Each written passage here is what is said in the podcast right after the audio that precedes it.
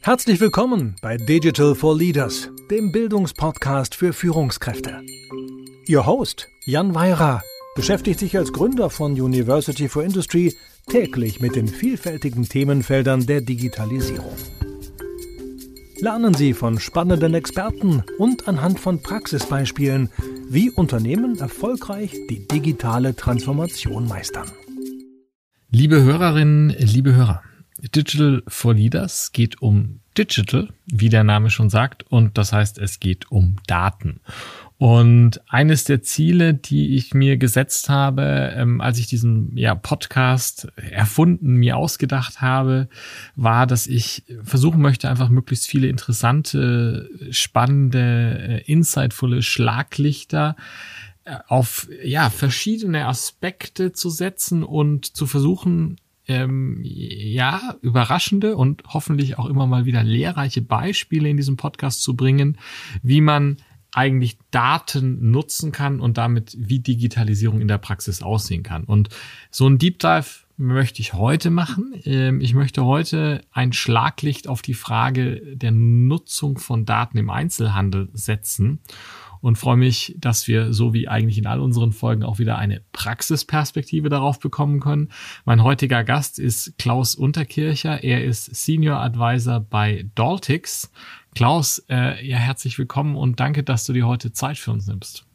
Herzlichen Dank für die Einladung, Jan. Ähm, ich freue mich hier zu sein. Du, ich find's toll. Ich freue mich sehr auf das Thema.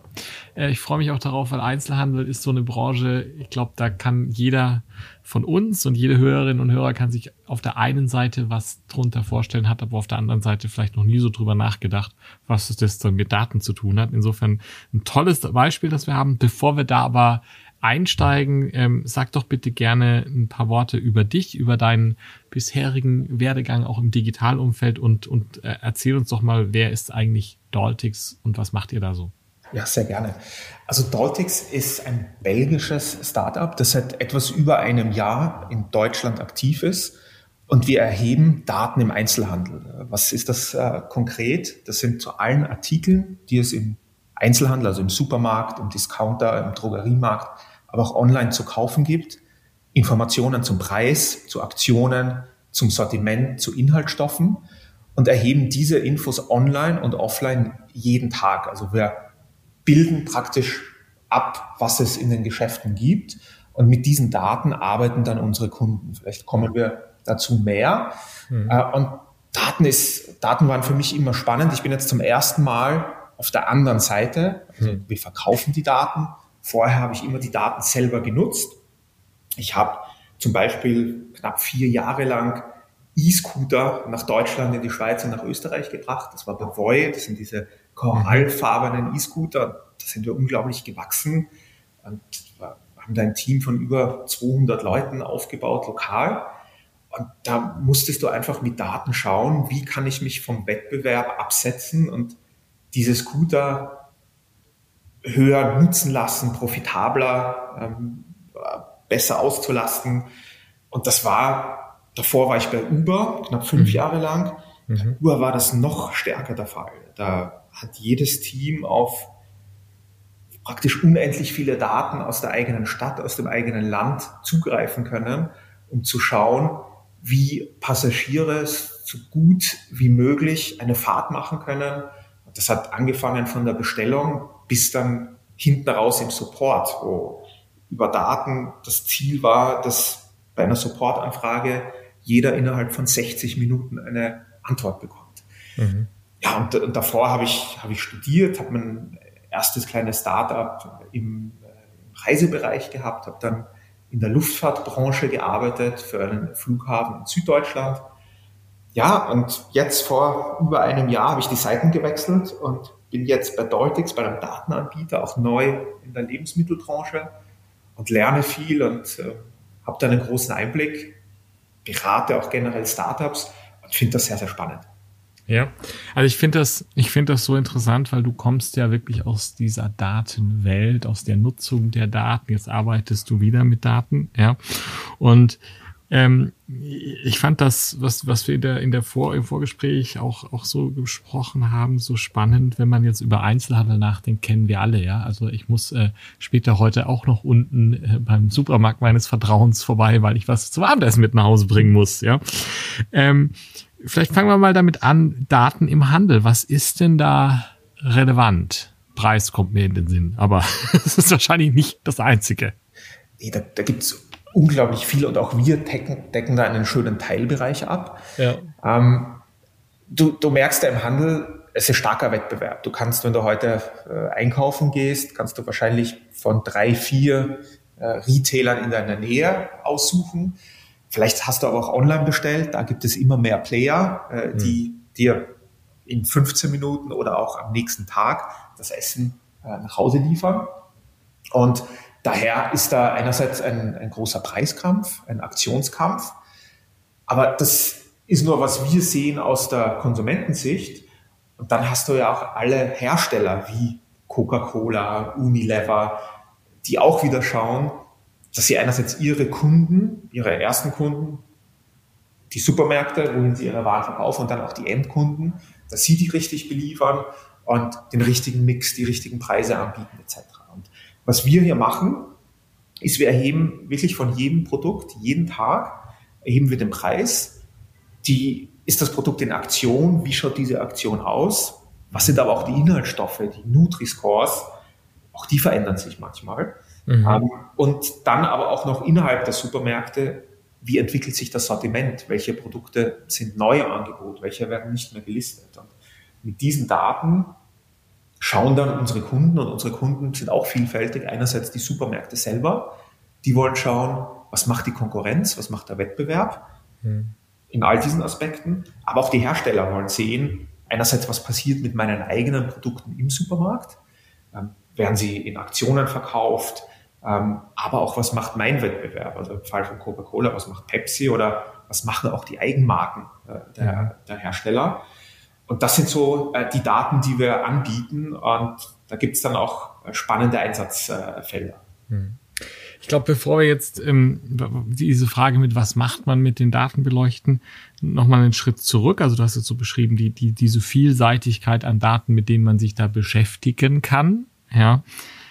Jetzt ist die Frage, woher kommen die Daten? Ist das so, dass man die irgendwie ja aus einer Datenbank ziehen kann und die sind da. Es gibt ja keine, keine gelben Seiten der Einzelhandelsdaten, oder?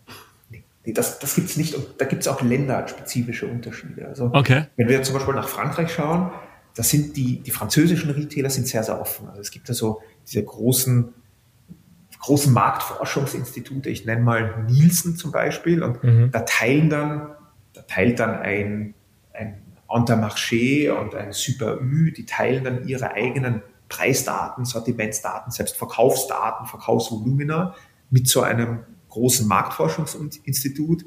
Und die anderen, also deren Mitbewerb, die kaufen auch wieder von dort die Daten und sehen so recht transparent, was mhm. im Markt passiert. Und das ist in Deutschland deutlich weniger der Fall. Also einerseits die Discounter sind nicht so offen, die wollen sich nicht in die Karten schauen lassen.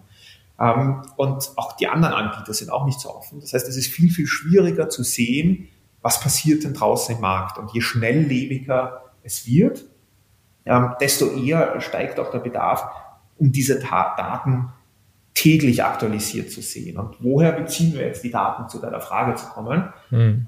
Wir haben da so zwei, zwei Datenquellen. Einerseits die Online-Welt, also alle Daten, die wir online öffentlich einsehbar bekommen, wie Webshops, Apps auch von Supermärkten, ähm, teilweise auch APIs. Mhm. Da erheben wir das komplette Sortiment und da bekomme ich einen ziemlich guten Überblick schon. Ich nenne jetzt einige Player wie Kaufland oder Rewe, die mhm. bilden online schon sehr, sehr gut ab, was auch in ihren Märkten passiert. Zusätzlich haben sie Lieferservices. Also da bilden wir zu 99 Prozent äh, oft schon auch die Offline-Welt mit ab. Und Aber kann ich das dann mir so vorstellen, das heißt, da crawlt man die Webseite und dann habe ich die Daten quasi? Oder wie muss ich mir das technisch vorstellen? Ja, also das ist der erste Schritt. Also ja. wir crawlen die Webseite und dann ja. sitzen wir auf dieser Big Data, auf diesem Datenschatz. Ja. ja. Und dann müssen wir aber noch einen zweiten Schritt machen, okay. ähm, um, um das wirklich vergleichbar zu machen, weil du, du hast all diese Daten, aber wenn du sie nicht vergleichen kannst, mhm. sind sie noch nicht viel wert. Mhm. Aber dann noch zum ersten Schritt zu kommen, es gibt jetzt einige Player, und das, das kennen wir auch, die sind online noch nicht so gut aufgestellt. Ich denke mal an Lidl oder an mhm. Netto, an Penny. Die haben keine Online-Shops. Die haben auch sehr, sehr wenig Daten noch online auf ihrer Website. Manche, wie zum Beispiel Aldi, sagen, sie steigen jetzt so langsam in dieses Delivery-Business ein. Also auch da werden dann die Daten online künftig verfügbar sein. Mhm. Ähm, aber für die schicken wir eigene Leute in die Märkte. Mhm. Die erheben vor Ort die Preise. Das kann man sich echt so vorstellen. Digitales Excel-Sheet und dann wird abgetippt, was kostet das Kilo Tomaten, was kostet Coca-Cola etc. im Markt. Das wird sich ändern, aber auch das machen wir aktuell. Und dann sitzen wir eben auf diesem Datenschatz und dann brauchen wir noch einen zweiten Schritt. Mhm. Und, und, vielleicht komme ich gleich zu diesem zweiten Schritt. Also, ja. worum geht, ja. Ja, das, das heißt aber, also der erste Schritt ist im Prinzip sozusagen dann immer, wenn es technisch geht, Daten zu fassen, aber auch zu verstehen, wo ich das nicht automatisiert kann, die Daten anzureichern um, um erstmal eine Datenbasis zu schaffen. Und das ist jetzt, was, was ich ja das Spannende irgendwie an, an den Digitalisierungsthemen finde. Das ist jetzt ja im Beispiel des Einzelhandels so. Das ist aber in ganz vielen anderen Branchen auch so. Das Schritt eins ist immer Daten erfassen. Und dann können wir weitersehen. Genau. Das ist Daten erfassen, die Daten ja. recht einheitlich zu erfassen, ja. Ja. Ähm, sie zusammenzuführen. Ja. Und bei uns ist es sind so ungefähr vier Millionen Artikel jeden Tag, die wir mhm. erheben, plus Preis, plus Aktionsdaten etc. Also mhm. das ist schon ein, eine ziemlich gewaltige Datenbank, mhm. mehrere Milliarden Daten pro Jahr. Ähm, und wir aktualisieren auch täglich. Aber dann sitze ich auf diesem Datenberg und mhm. jetzt gebe ich dir ein Beispiel. Ich habe mhm. Coca-Cola genannt. Mhm. Beim einen Händler steht Coca-Cola mit Bindestrich, beim anderen steht Coca-Cola ohne Bindestrich.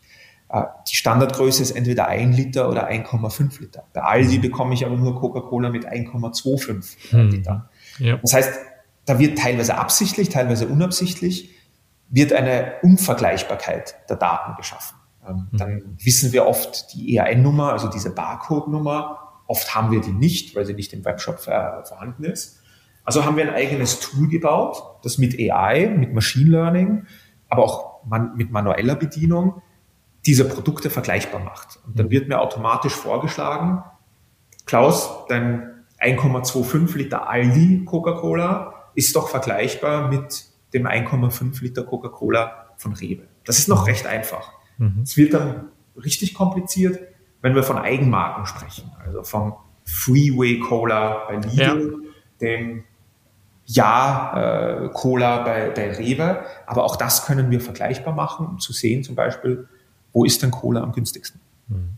Aber das heißt, der, der, der zweite, oder ich weiß nicht, ob das der zweite Schritt ist oder das ein Zwischenschritt ist, aber eigentlich diese sozusagen, ich, ich muss mal den Grunddatensatz haben und dann muss ich mit, muss ich diese Daten ja so aufbereiten, nenne ich es jetzt mal salopp gesprochen, dass sie für mich nutzbar werden. Und das hat ja viel mit äh, ja, Hygiene vergleichbar machen, aufbereiten äh, zu tun, weil sonst sind sie nutzlos. Sonst kann der Datenschatz noch so groß sein, aber er hilft mir nicht für das, was ich erreichen möchte.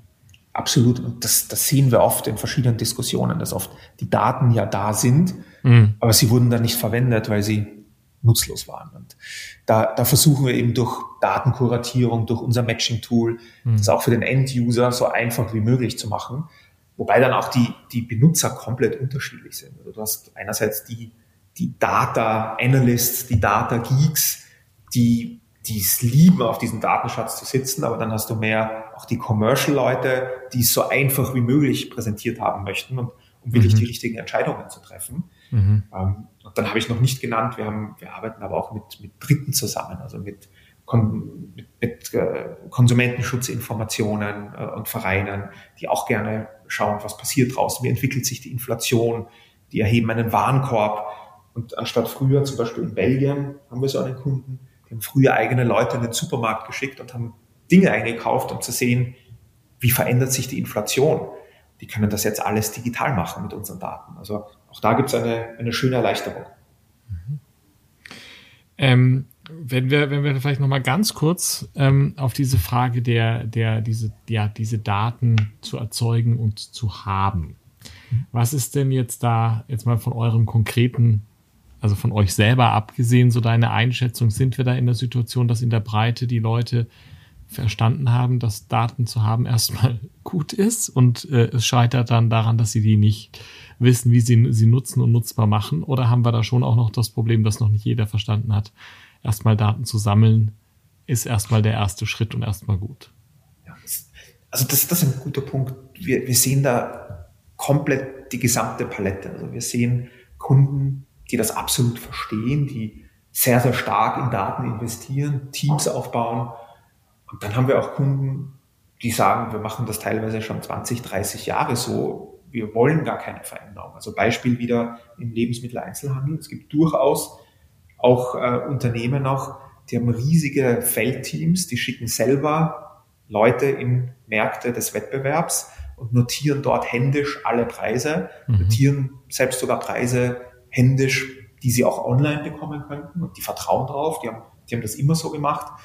Und da ist dann oft nicht, nicht so eine schnelle Bereitwilligkeit, das äh, zu, zu ändern, weil das ja noch gut funktioniert, mit deutlich höheren Kosten, wahrscheinlich auch mit einer deutlich höheren Fehlerquote, aber es funktioniert und also das sehen wir alles, aber natürlich findet so ein Wandel statt und meistens bei einigen Kunden sehen wir das, ist, ist es auch spannend, die lassen ihr altes System weiterlaufen, verwenden dann unseren neuen Ansatz, vergleichen, vergleichen durchaus ein, zwei Jahre und verändern dann so langsam schrittweise ihre eigene Methode oder sagen, wir verwenden einfach die Daten, die wir von Doltix bekommen mhm. äh, und unsere Leute kümmern sich dann äh, um etwas anderes.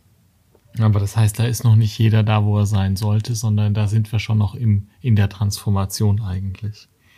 Ja, das, und, das sind und, wir absolut in der Transformation. Und, ähm, das, das sehen wir auch in den, in den, im Ländervergleich. Also Benelux, Belgien, äh, die Niederlande, die sind unserer Meinung schon gerade in dem Bereich datenaffiner. Also die, die glauben schneller Online-Daten, ähm, mhm. neuen Approaches, wobei in, in Deutschland da gerne auf Nummer sicher gegangen wird, nicht, nicht so schnell. Das ist jetzt natürlich recht, recht generalisiert äh, gesagt. Mhm. Aber es, es ist schon etwas vorsichtiger äh, hierzulande. Mhm. mhm. Das ist durchaus berechtigt.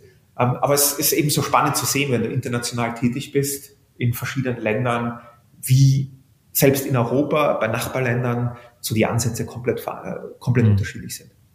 Und wahrscheinlich die, die Unternehmen, für die du in der Vergangenheit gearbeitet hast, ja, die eher, ich sag jetzt mal salopp aus dem Silicon Valley Mindset kommen, denken wahrscheinlich komplett anders über Daten nach, als du das hier in, in Deutschland in der traditionellen Branche jetzt irgendwie erlebst.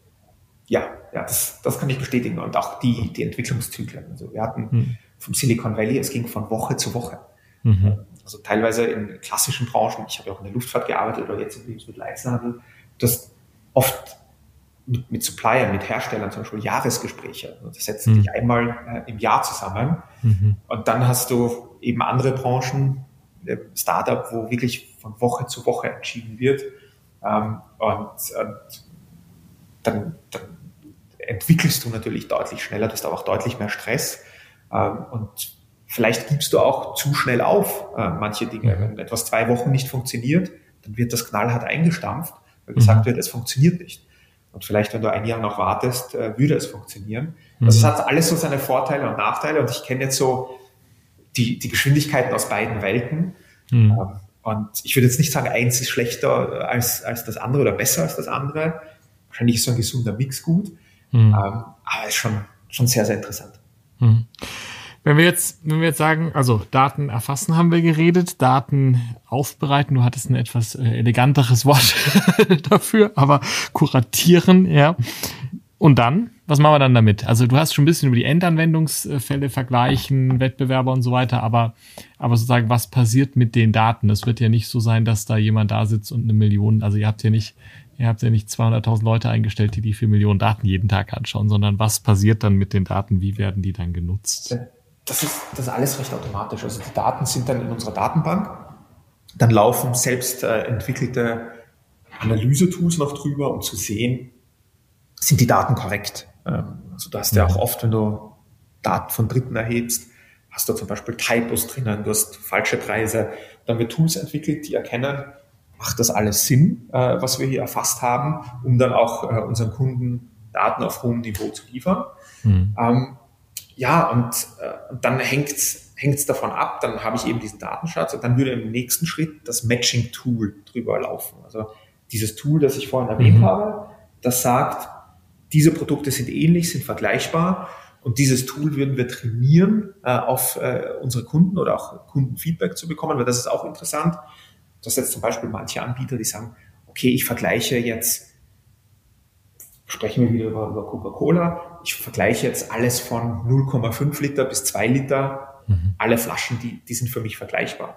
Und dann hast du Kunden, die sagen, ich kann nicht mal die 1 Liter Flasche mit der 1,5 Liter Flasche vergleichen, weil die sind für andere Marktsegmente.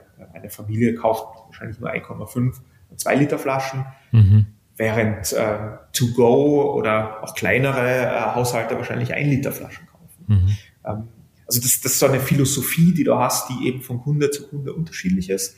Ähm, auch bei Eigenmarken. Ähm, manche vergleichen alle Eigenmarken, sagen Haselnusscreme ist Haselnusscreme. Mhm. Dann haben wir Kunden, die sagen, wenn die Haselnusscreme unter 15% Haselnussanteil hat, dann ist die für mich nicht vergleichbar, weil dann ist die minderwertig zu meinem Produkt. Ähm, und das stellt für mich ein komplett anderes Produkt dar. Mhm. Ähm, also da können wir nicht alles automatisieren. Das läuft eben nach Vorgaben oder auch manuell. Und dann schaffen wir einen Zugang äh, zu den Daten, den die Kunden abrufen können. Mhm. Wir laufen zum Beispiel auf Snowflake. Das ist ein, das ist ein Analysetool, das sehr, sehr schnell äh, und, und, mit sehr, sehr viel Daten umgehen kann. Wir können aber auch manchen Kunden zum Beispiel Excel, CSV, Exports zur Verfügung stellen, uns direkt in ihre Datenbanken einbinden lassen, dass sie unsere Daten bekommen, weil unsere Daten sind zwar spannend, aber es fehlen dann noch einige Daten, um die richtigen Entscheidungen zu treffen. Also wenn du zum Beispiel Einzelhändler Händler bist, würdest du gerne unsere Daten über deine Verkaufsdaten mhm. legen. Wie viel habe ich denn verkauft gestern, mhm. letzte Woche? hat der Wettbewerber eine Promotion gemacht, die ich spüre, dass zum Beispiel meine Produkte jetzt weniger oft gekauft werden. Mhm. Das heißt, viele kombinieren dann auch unsere Daten mit ihren eigenen und dann verwenden die verschiedenen Teams diese kombinierten Daten, um Analysen zu fahren, um die richtigen Entscheidungen zu treffen äh, und, und, das Business zu steuern. Mhm. Aber das heißt sozusagen, die, die Daten sind der Anfang und dann muss ich die in dem konkreten Kontext, in dem ich bin, mit weiteren Daten ja, kombinieren und damit arbeiten und dann, dann wird es menschlich und dann ist es nicht nur Algorithmus gesteuert. Ja, wenn, wenn ich die Daten habe, ich möchte natürlich so gut wie möglich und so, so richtig wie mögliche Daten und so korrekt wie mögliche Daten haben, dann fängt der Spaß an. Dann mhm. beginne ich mit der Analyse, aber das machen eben äh, die Kunden in diesem ganzen Kontext, in dem wir sind, ähm, du hast es so ein bisschen schon angerissen, dass ihr da irgendwie Algorithmen und damit auch Machine Learning natürlich nutzt, mit dem die Daten sozusagen richtig zueinander zu matchen. Siehst du, siehst du da auch irgendwie, ja, Veränderungen eher jetzt auch vorausschauend auf, auf die nächsten Monate und Jahre, wo du sagst, ja, automatisierte Analyse, automatisiert die Dinge zusammenzuführen, das wird, das wird noch stärker äh, eher automatisiert werden, weil die Algorithmen und, und das, was, was einfach mit Machine Learning äh, möglich ist, stärker wird? Oder was ist da so deine Erwartungshaltung? Wo geht da die Reise hin? Ja, wir haben intern besprechen wir das auch oft und haben so eine äh, Kurve. Vielleicht kennst, kennst du die, das ist so Mensch und Maschine. Mhm. Und wir stehen jetzt so ungefähr auch bei unseren Daten auf, auf dem Punkt, dann bei der Analyse, aber auch beim Matching.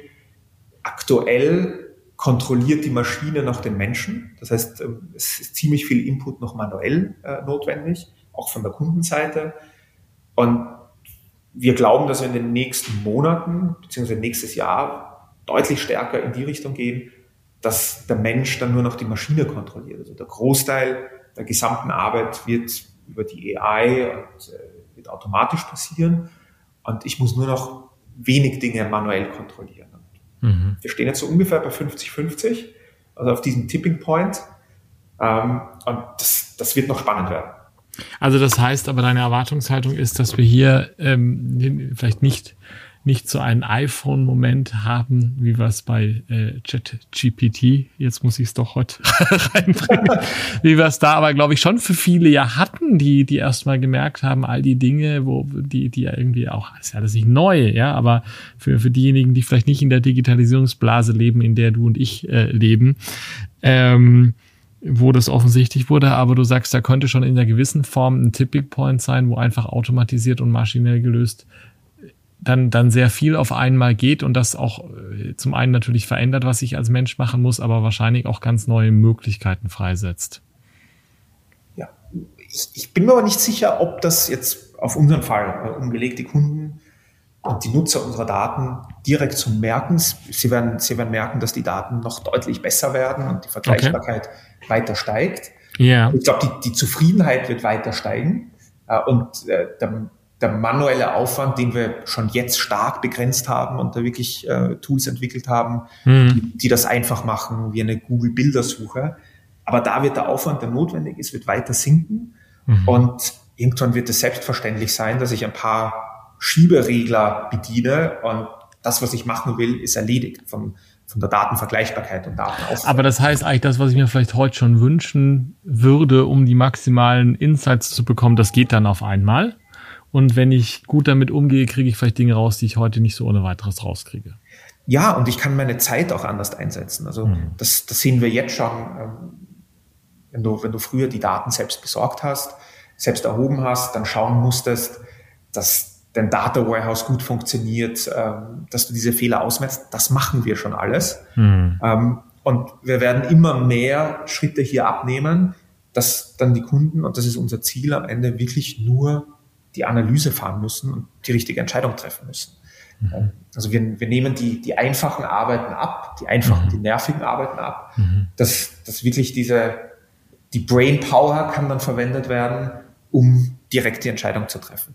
Ja, also das eigentlich, was spannend ist, Darauf kann ich mich als Mensch fokussieren und gleichzeitig, aber ich höre jetzt bei dir auch irgendwie raus, du gehst nicht davon aus, dass alle im Einzelhandel sofort alles umfassen, weil eben doch eine gewisse Weise eine traditionelle Branche nicht alles sofort umfassend alles nutzen werden. Du gehst nicht davon aus, dass das jetzt irgendwie radikal verändern wird und wir als äh, die Kunden des Einzelhandels in zwölf Monaten in gänzlich anderen Märkten stehen werden, ja, sondern so wie eben diese Transformation ist, wird das stückchenweise dazu führen, dass andere Erkenntnisse kommen und dann daraus ja erst abgeleitet eben Veränderungen sich ergeben. Ja, das, das wird dauern und das, das wird Schritt für Schritt gehen. Hm. Einfach auch rein dieser Online-Lieferdienst. Also wir besprechen das mit, mit äh, direkt mit, mit vielen Anbietern, aber auch mit klassischen äh, Einzelhändlern gerade bei den klassischen Einzelhändlern ist das noch gar nicht so ein großes Thema. Also mhm. wahrscheinlich in unserer Bubble Getier, Gorillas, Flaschenpost, wie sie mhm. alle heißen. Ähm, jeder hat das wahrscheinlich schon mal aus, äh, ausprobiert. Viele verwenden es auch. Aber für klassische Einzelhändler ist, sind Lieferdienste aktuell zwei oder drei Prozent des gesamten Umsatzes. Mhm. Dementsprechend gehen dann auch noch die Ressourcen hin. Mhm. Das wird interessant zu, zu sehen sein, wo wir in fünf oder zehn Jahren stehen, ob dieser, dieser Online-Markt wirklich 20, 30 plus Prozent des Gesamtmarktes einnehmen wird. Äh, oder auch wie manche sagen, na, es wird weniger bleiben. Also das, das sind, glaube ich, so spannende Fragestellungen. Ähm, und da hängt dann auch Datennutzung an und, und, und eben, wie analysiere ich den Wettbewerb. Aber es wird nicht so schnell gehen, glaube ich. Hm, wird nicht sofort irgendwie alles zerreißen. Nein, es wird gemütlich, es wird gemütlich sein. Ja. ja. Was ist, was ist für dich, wenn, wenn du an Daten im Einzelhandel ähm, irgendwie denkst, das Spannendste aktuell? Ich bin jetzt biased. Ich hm. kann nicht mehr in den Supermarkt gehen und einfach einkaufen, was ich möchte. Ich schaue jetzt auf Aktionen, schaue, was tut sich, weil ich hm. die Daten äh, dahinter kenne. Hm. Ähm, äh, für mich was, was da spannend ist, sind einerseits diese Promotion-Windows zu sehen und was tut sich hinter den Kulissen? Also wie verhandeln, und das wusste ich alles nicht, wie verhandeln zum Beispiel die Hersteller mit den Einzelhändlern über Promotions? Welche Taktiken und Mechanismen verwenden sie, um den Absatz zu erhöhen? Ähm, was tut sich auch heutzutage bei der Inflation? Also wir mhm. sehen auch äh, generell bei Verkaufszahlen, dass immer mehr Eigenmarken ähm, in den Markt drängen, weil die Konsumenten, wenn die Preise steigen, äh, auch viele auf günstige Produkte zurückgreifen. Mhm. Also da, da, da passiert auch ein, eine Verschiebung und die Einzelmarke ist ja dann doch stark gesteuert vom Einzelhändler. Wenn ich jetzt Ja oder, oder das, das Rewe-Produkt kaufe statt eben dem Markenprodukt, das finde ich sind so gerade spannende Entwicklungen und mhm. wir sehen das von den Daten und wir, äh, fahren auch manchmal spezifische Analysen, einfach nur äh, um eine Pressemeldung zu erstellen oder um was auf LinkedIn zu teilen, mhm. was wir Spannendes wieder gesehen haben. Ja, und das, das finde ich auch so interessant jetzt als fremder Dritter wirklich mit Insights im Markt zu sehen. Mhm. Eine Frage noch. Was ist, wenn du an Datennutzung denkst, ähm, oder, oder vielleicht gar nicht so eine Frage, sondern eher so eine Einordnung. Ich habe jetzt so rausgehört, ja, das wird nicht alles so radikal schnell gehen. Das ist ein Markt, der verändert sich langsam. Frustriert dich das manchmal? Geht es dir zu langsam? Mir kann es einerseits nicht, nicht schnell genug gehen, ähm, aber wenn, wenn, du einen unglaublichen Vorteil natürlich bekommst, wenn du Daten verwendest. Mhm.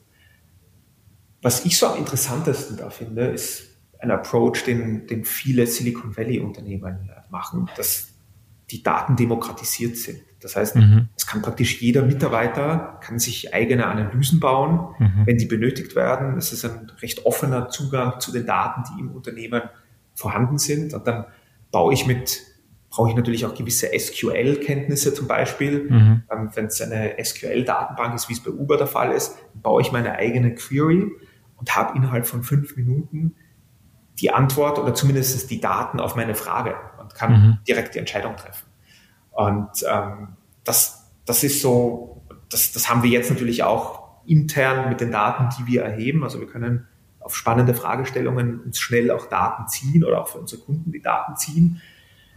Das würde ich sagen, ist so Best Practice, äh, wenn man schnell und einfach an Daten kommt äh, und wenn das möglichst viele Menschen im Unternehmen können, dann, dann kann ich deutlich schneller Entscheidungen treffen und auch innovieren. Da, glaube ich, gibt es noch einen großen Da gibt es was zu tun, glaube ich, ja. In Deutschland. Also und das nicht nur im Einzelhandel, sondern ich glaube, das ist ja so ein, ein Schemata, das über viele Branchen und für viele Daten Mehrwert stiften könnte. Da sind wir nach meiner Einschätzung und was ich so bei meinen Kunden auch sehe, sind wir sehr weit weg, dass das in der Breite in Deutschland angekommen wäre. Leider. Und dann geht's ja noch weiter und dann kannst du Knowledge Sharing betreiben. Ja. Dann teilst du deine Queries mit anderen Kollegen ja. und die brauchen nichts mehr selber kreieren. Die ja. ändern nur noch drei Zahlen oder drei Buchstaben in dem, was du äh, geschrieben hast und haben auch ihr Ergebnis. Mhm. Also das wird dann sehr, sehr schnell. Ja. Klaus, jetzt könnten wir, glaube ich, wir könnten über Daten im Einzelhandel weiterreden, wir könnten über dieses breitere Thema weiterreden. Wir sind schon sehr lang für die Folgenlänge, die wir eigentlich haben wollten. Deswegen, glaube ich, müssen wir so ein bisschen zum, zum Ende kommen. Danke für diese, diese spannende und ich finde so, so wunderschön anschauliche Reise in die Welt der Daten, die, glaube ich, einfach für Sie, liebe Hörerinnen und Hörer, auch sehr, sehr gut übertragbar ist auf ganz andere Branchen und ganz andere Datensätze, weil es sind ja diese Methoden, die du beschrieben hast, die wir immer wieder brauchen. Wenn du ein bisschen Revue passieren lässt, was wir diskutiert haben und einfach an das, worüber unsere heutige Folge steht, nämlich Daten im Einzelhandel denkst, was sind für dich so die drei Takeaways, die drei Dinge zum Mitnehmen?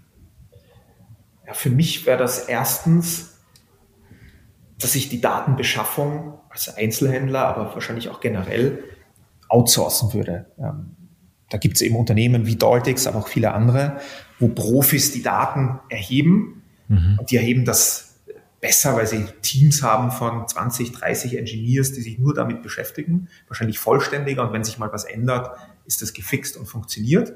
Mhm. Dann kann ich mit meinem eigenen Team oder mit meinen eigenen Teams den Fokus auf die Analyse der Daten äh, legen, muss mich nicht mehr um das lästige und auch recht einfach, äh, ist nicht einfach, aber es ist ein, ein, eine simple Arbeit, ja. äh, eben die, die Datenbeschaffung. Damit muss ich mich nicht mehr auseinandersetzen und ich analysiere die selber und kann dann auch sehr schnell die richtigen Entscheidungen treffen. Ja, und dann das Letzte, das haben wir gerade angesprochen, Stichwort Demokratisierung der Daten, mhm. auf moderne Tools und Systeme vertrauen auf die möglichst viele Mitarbeiter zugreifen können, um selber mit den Daten arbeiten zu können. Das, das wären so die drei Dinge, die ich, die ich selber so umsetzen würde ja. ähm, oder auch anderen gerne mitgeben würde. V vielen Dank dafür. Letzte Frage wie immer bei mir im Podcast. Hast du eine Empfehlung für mich und meine Hörerinnen und Hörer zum ja, Recommended Reading oder auch gerne Listening, also ein Podcast oder ein Buch? Ja, ich also was ich selber gerne höre und ich finde das Setup spannend, ist ein Podcast, der nennt sich In Good Company. Okay. Ähm, und das ist der Leiter vom norwegischen Pensionsfonds. Mhm. Und der hat einfach durch seine Position dass ihm von praktisch jedem großen Unternehmen der Welt ein bis zwei Prozent gehören, hm. kommt er unglaublich spannende Gäste in seinem Podcast. Also okay. das, das geht einfach. Cool. Das einen oder anderen CEO von eben Ryanair, Coca-Cola, BlackRock ähm, und der wird da interviewt. Finde ich sehr, sehr spannend. Cool. Du, vielen Dank ähm, für diesen Tipp. Ich werde da reinhören. Für Sie, liebe Hörerinnen und Hörer, werden wir das in den Show Notes verlinken, werden da auch zu Klaus und Doltix ähm, verlinken. Klaus, danke für diese Reise in die Welt des Einzelhandels und der Daten, wie man die nutzbar macht und was man mit diesen machen kann. Danke für deine Zeit. Vielen Dank für das Gespräch, Jan. Ja, liebe Hörerinnen und Hörer, ähm, wenn Sie für uns Feedback, Fragen haben, nutzen Sie gerne die Möglichkeiten, zum Beispiel in der Spotify-App oder auch über LinkedIn und unsere Webseite uns den einen oder anderen Kommentar zu hinterlassen. Wir freuen uns immer von Ihnen zu hören. In diesem Sinne, Dankeschön. Vielen Dank fürs Zuhören. Wenn Ihnen diese Folge von Digital for Leaders gefallen hat, empfehlen Sie den Podcast gerne weiter, teilen Sie ihn auf Social Media oder hinterlassen Sie eine Bewertung. Um immer auf dem Laufenden zu bleiben, folgen Sie Jan Weirer und University for Industry auf LinkedIn.